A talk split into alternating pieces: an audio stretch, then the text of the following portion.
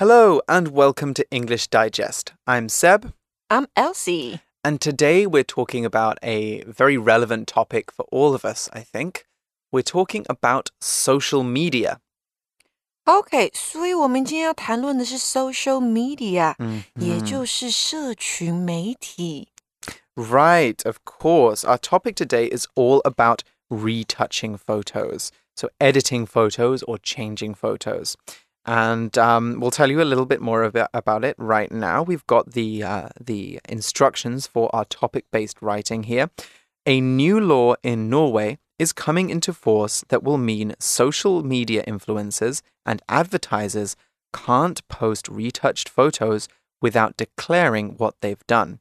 OK，所以呢，我们这边要讨论的是要写的作文是，挪威通过新法， 要求呢网红或者是广告商发布照片的时候，必须要揭露图片是否有修图，而且呢需要说明修图的操作细节。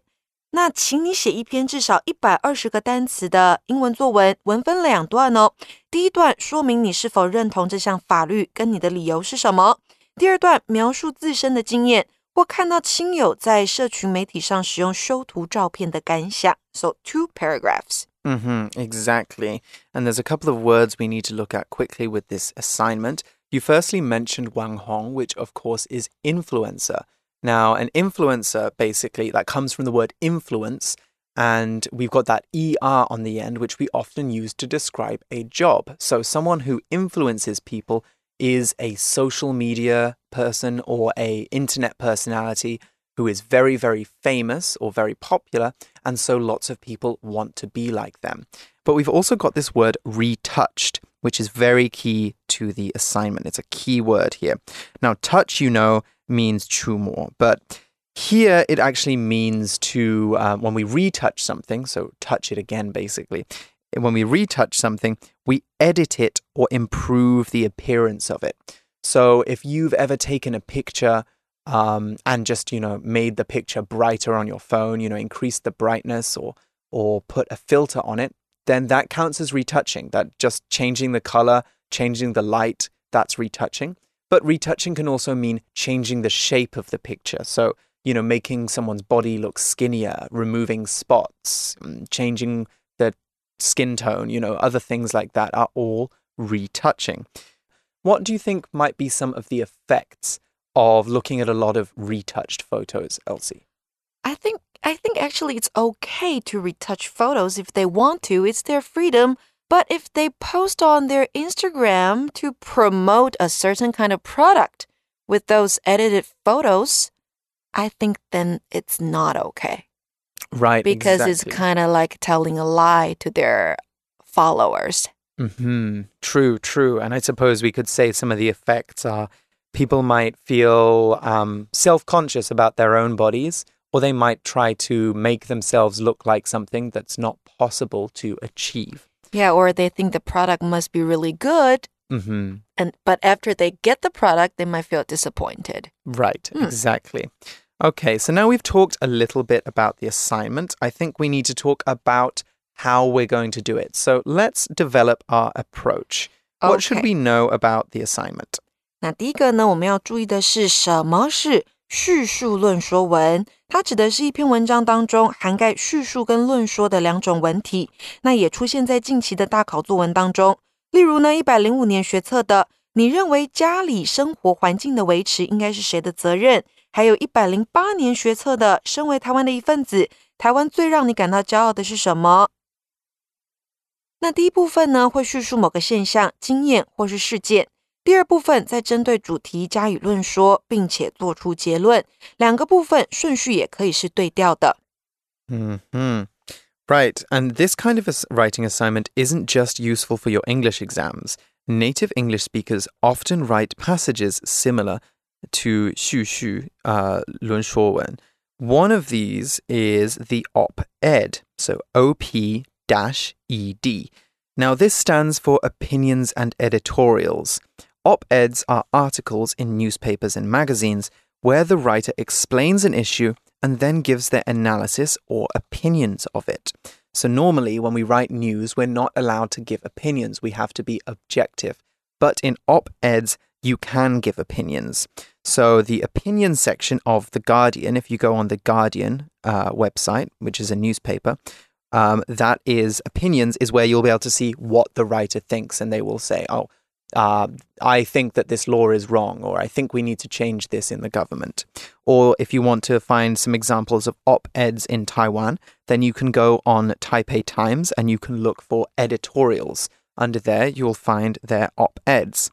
Now, op eds are often written by experts about important news and issues. So it's normally like a very uh, advanced level blog, basically. It's going into lots of detail and sharing lots of important opinions.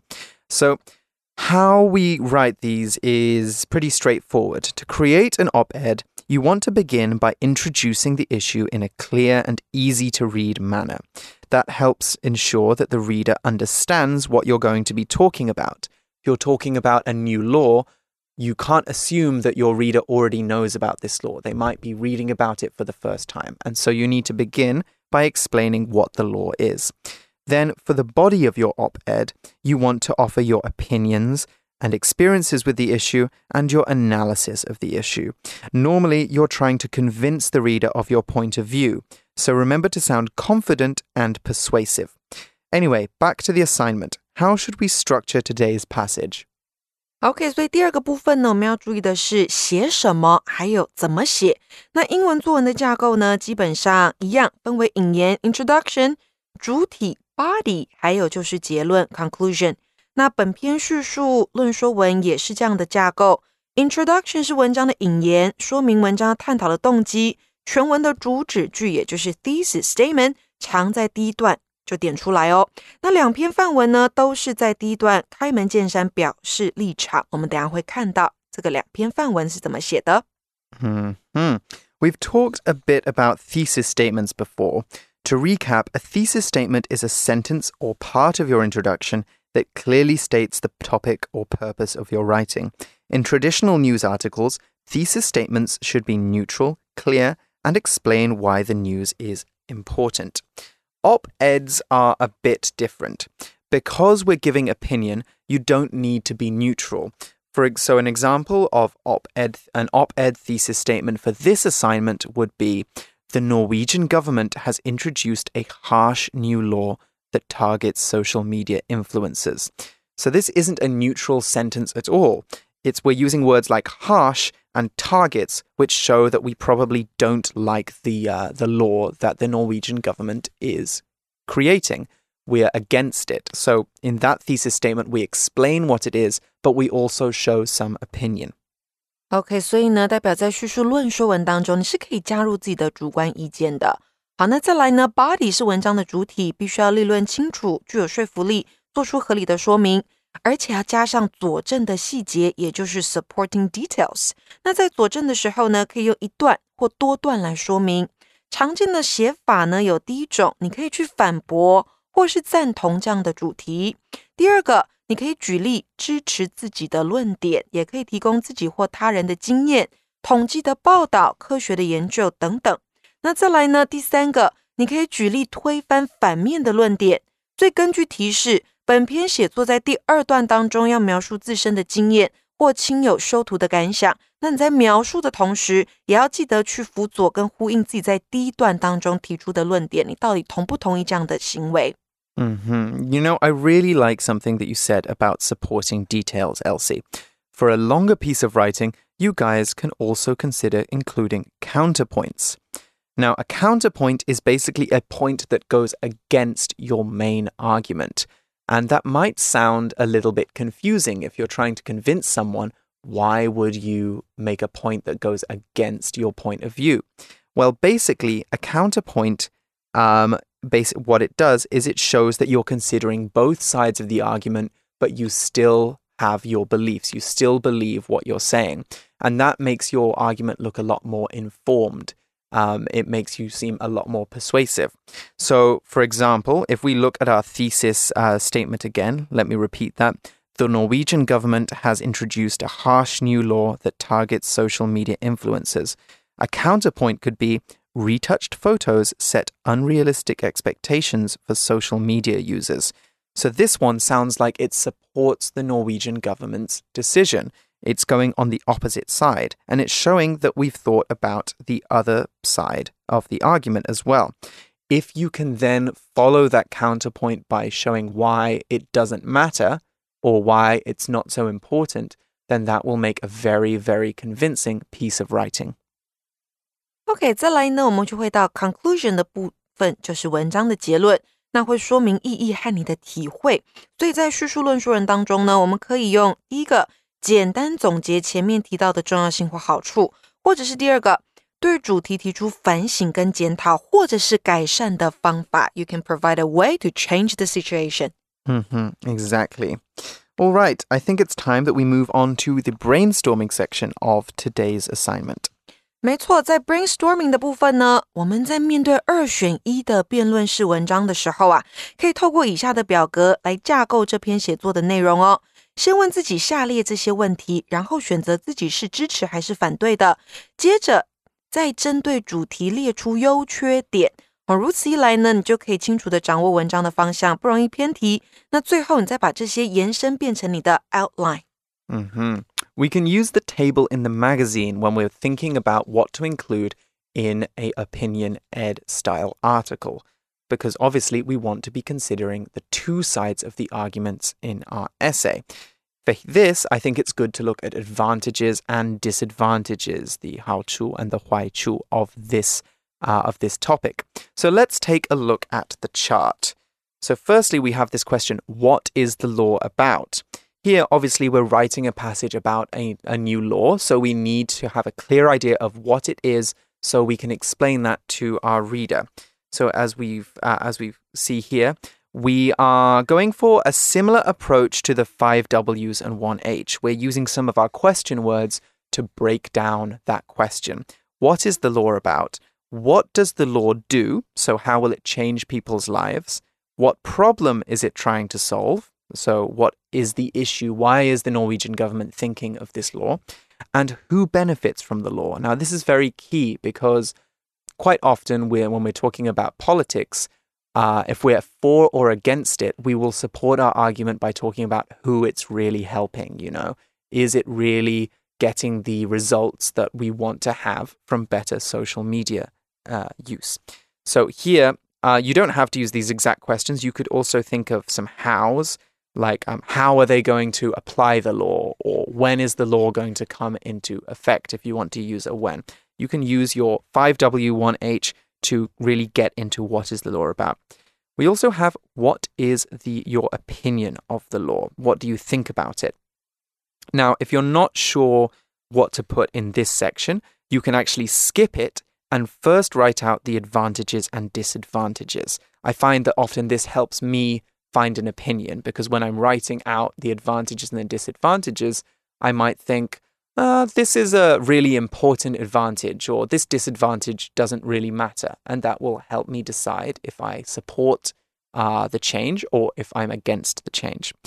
So, Elsie, um, what can we see under advantages and disadvantages of this uh, this new law in Norway? 好，那我们现在简单叙述一下，你前面呢，好，刚刚 Sep 讲到的地方，就是你必须要去陈述关于这项法律的资讯。陈述完之后呢，你要选边站喽。好，What is your opinion on the law？如果你是 agree with it，你是同意的话，那你等下就会写出很多的 advantages 好处。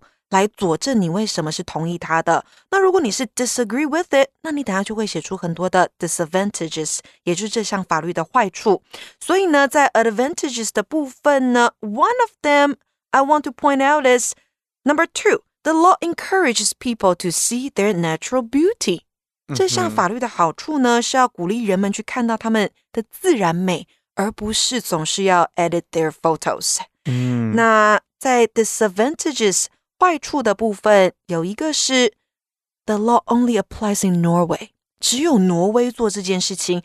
那其他国的 Instagrammers，他们的这个 influencers 不用受到这个法律的约束，所以 the problem is still there. Mm-hmm. Mm. Yes, exactly. And I think what's good to remember when you're filling out your table is that actually this is all very subjective. It's all based on how you see the issue.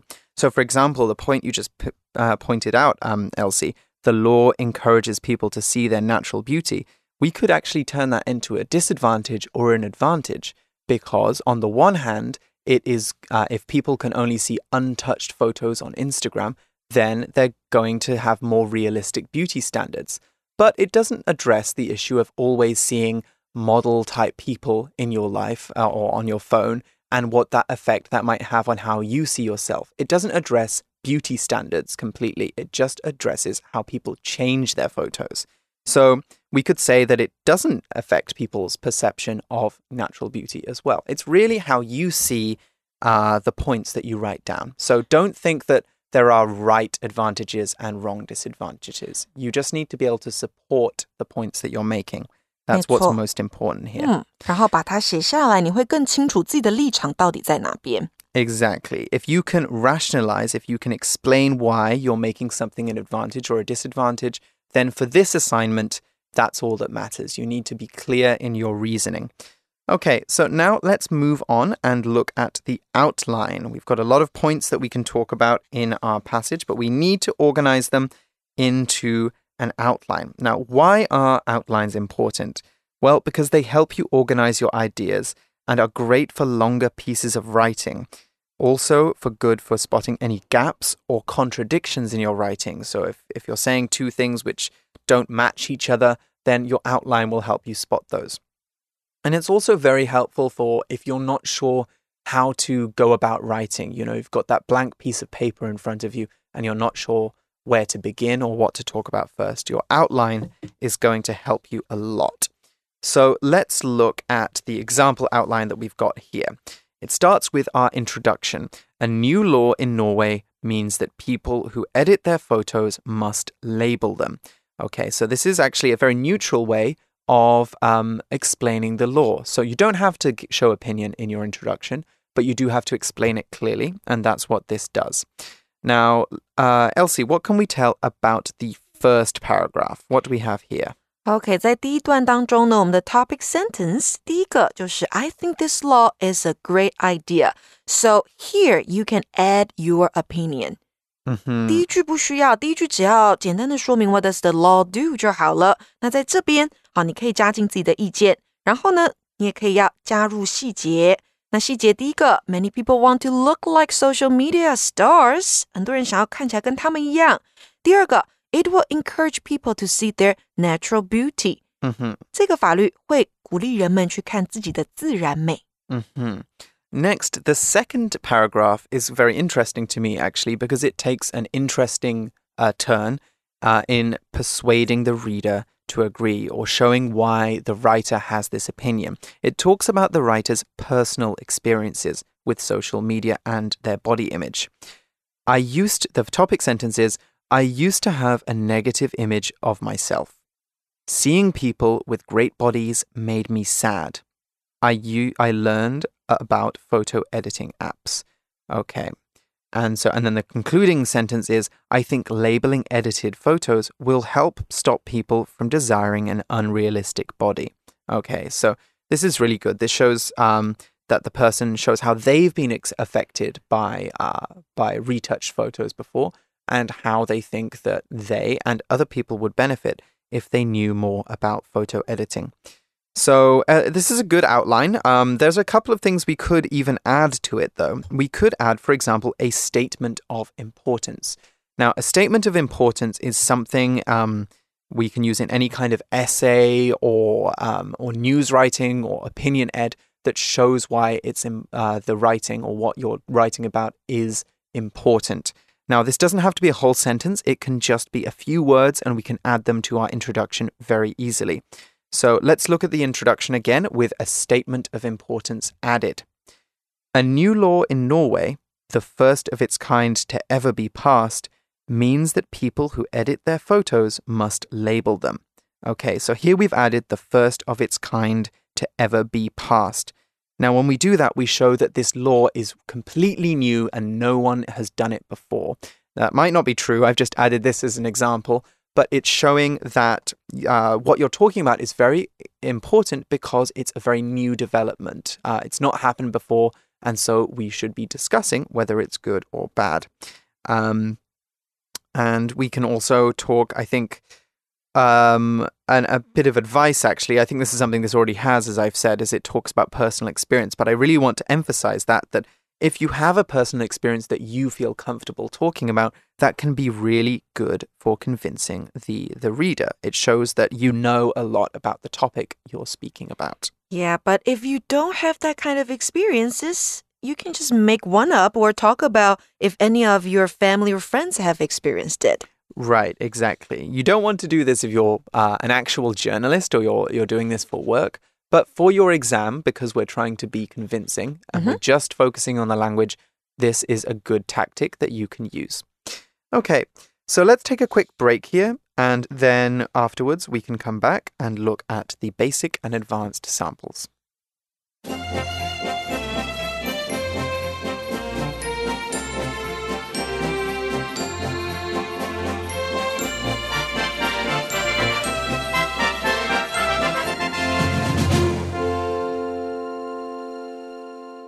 Basic sample. A new law in Norway means people who edit the photos they post on social media have to label them. I think this law is a great idea. For one thing, many people are influenced by social media stars and want to look like them. They should know if photos are edited so they don't try to imitate the look without editing their own photos. For another, I believe it will encourage people to see the natural beauty in all of us. I used to have a very negative image of myself. Seeing photos of people with great bodies and smooth skin made me sad. Then I learned about photo editing apps. I began to look at social media photos and try to work out if and how they'd been changed. It's not easy to tell. That's why I think these photos should be labeled. This will hopefully help stop people from desiring an unrealistic body. Okay, so this is a very good um, way of developing it into a opinion ed. We've got everything we talked about here. We explain the law. Uh, we also the the writer gives some personal experience, and they um, they show uh, why exactly why exactly how um, using this law will change things for people. So, uh, what did you think of the passage, Elsie? 还有就是啊，他们用到 for one thing，还有 for another 来带出他们支持这项法规的原因，相当的清楚。 Yes, exactly. For one thing and for another is a really good phrase you can use when you're using your, you're writing out your supporting points. So you can put your thesis statement or your topic sentence, um, which is um, I think this law is a great idea here. And then you can use for one thing and another to give two points that support that topic sentence. So it's a very good one that you can use in this assignment, actually. Um, I think another thing which uh, a word which we can remember if, for this specific um, assignment is imitate, which means to copy. Now, when you imitate someone, you try to behave like them or look like them. So when we're imitating a photo, we're trying to look like that photo. And so I think this word is a really good one to have when we're to consider when we're writing out our passage. All right, let's look now at the advanced sample. Advanced sample. Legislators in Norway have passed a new law requiring that all retouched photos posted on social media be labeled to clearly show this. I disagree with this rule. First, while it's supposed to help people with their body image, it's only addressing the effects, the photos, not the causes, the reasons why people edit their photos in the first place. Second, the law only applies to influencers and advertisers in Norway.